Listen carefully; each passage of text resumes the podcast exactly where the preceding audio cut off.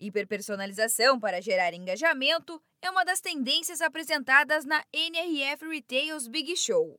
A feira é considerada o maior evento de varejo do mundo e é responsável por trazer as principais novidades do setor. A NRF ocorre tradicionalmente em Nova York, mas neste ano, devido à pandemia, ganhou uma edição online. No quinto dia de feira, um dos assuntos principais foi o engajamento de clientes e, consequentemente, o aumento de vendas por meio da hiperpersonalização das marcas.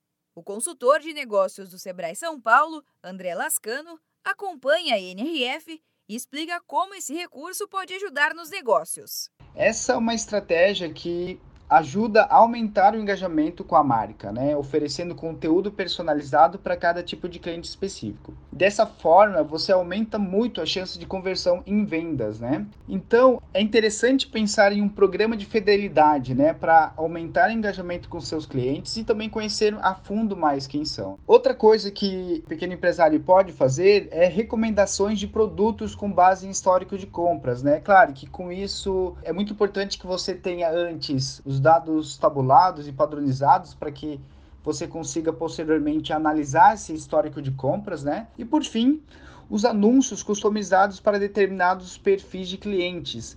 Então isso é bem interessante, mas para isso também você precisa criar um perfil de cliente que seja aderente né, à, sua, à sua empresa e com isso criar estratégias focadas nesse tipo de cliente específico. A NRF termina nesta sexta-feira. Para acompanhar, acesse virtualbigshow.nrf.com.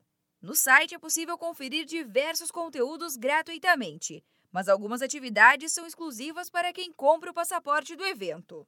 Além disso, os consultores do Sebrae São Paulo selecionaram as principais tendências do evento. O material está disponível gratuitamente no site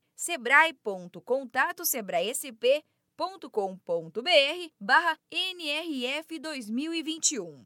E não esqueça, a segunda etapa da feira chamada de Capítulo 2, ocorre entre os dias 6 e 8 de junho e será presencial em Nova York. Da Padrinho Conteúdo para a agência Sebrae de Notícias, Giovana Dornelles.